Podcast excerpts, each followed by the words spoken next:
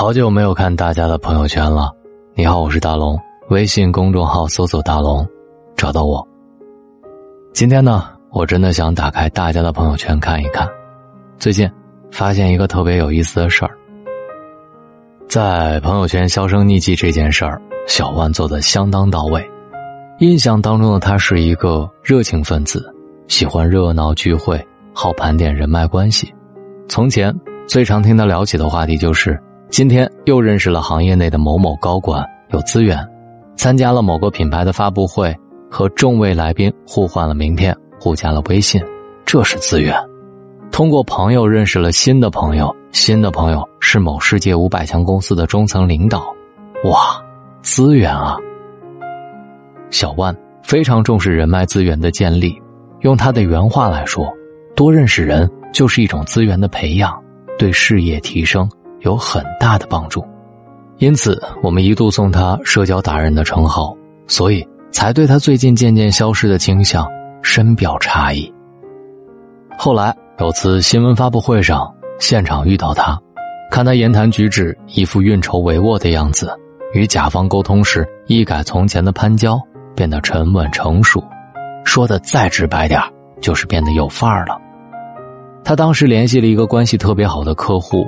希望对方能够帮助自己拿下一个正在推广的项目。在联系之前，小万是很有把握的。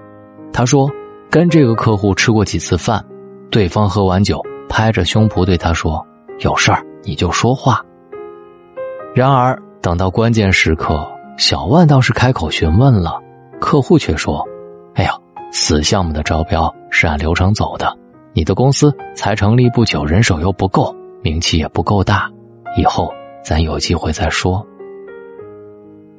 小万说，他的心情瞬间跌落，但他不死心，接连把电话打到了可能帮助他的几个重要客户那里，均得到了大同小异的回应。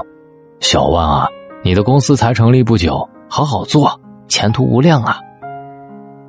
才几天的功夫，小万就气馁的无以复加，他想不通。明明也就客户一句话的事儿，怎么实现起来那么困难？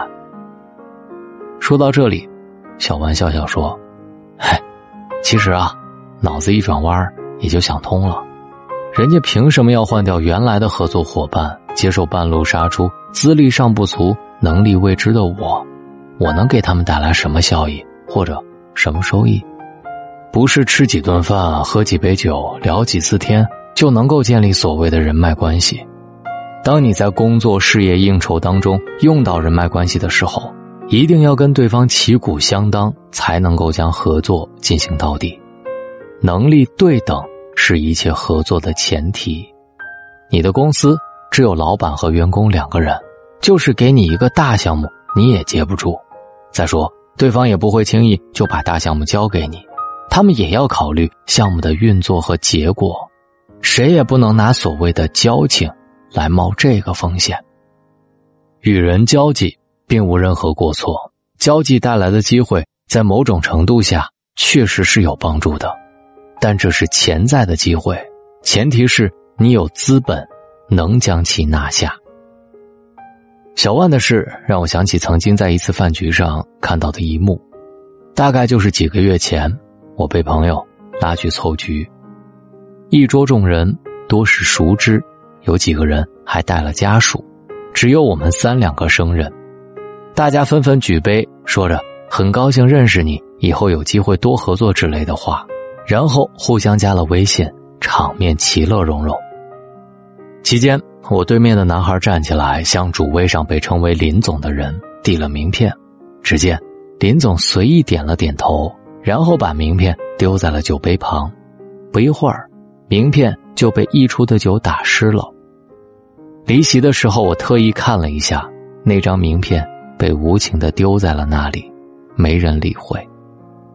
然而，没散场之前，林总与邻座的男子有说有笑，并且不时的哄哄邻座男子家的儿子，甚至还亲自喂了他喝汤，还笑言：“我要认作干儿子啊。”你知道的，一个稍微有点钱和权力的男人。能够放下身段去挑逗人家的小孩儿，除了真的喜欢这个小孩儿，并且和这个小孩的父亲有着相当好的感情之外，还有一点就是这种状态所映射的背后，是他们势必在某些方面的能力的持衡，或者金钱，或者事业，或者价值观。当然，我是一个连名片都没有的人，作为旁观者来说，我知道有一些高层次的人愿意帮助我们，有的不愿意。然而，即便有人帮助我们，当我们的付出无法支撑对方需求的时候，这种帮助也会失衡。说白了，当一个人比你段位高太多的时候，你们身份不对等，他能给你带来帮助，但是你不能给他带来利益，那么他为什么要帮你？现在借用网络流行的一段话来说，就是别人帮你是情分，不帮你是本分。我们要做的。就是努力的提升自己，让自己有能力与对方平等的对话，而不是一方高高在上，一方垂危乞怜。当你不如他的时候，你不是狐假虎威，借人名自称人脉，甚至以此自大，也不是羡慕嫉妒恨，痛斥不公平，连连抱怨，而是争取在他处，在专业的领域，让自己变得更加优秀，让聪明才智。用在正确的地方。等到你足够强大的时候，你们再来平等的交谈，甚至互换利益。他能够帮到你，你很高兴；你能够帮到他，他亦会荣幸。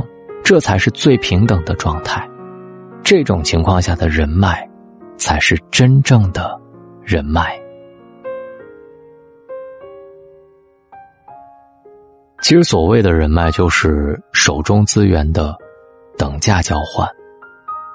经济学讲等价交换，人际交往亦是如此。自身利用价值越高，才能结交到高质量、高价值的朋友。感谢你在千千万万的主播里选择在今晚听到我。愿你听到我的时候，总能感受到向上的力量。喜马拉雅搜索“大龙枕边说”或者“大龙的睡前悄悄话”，记得听完帮我点赞好吗？谢谢你，晚安。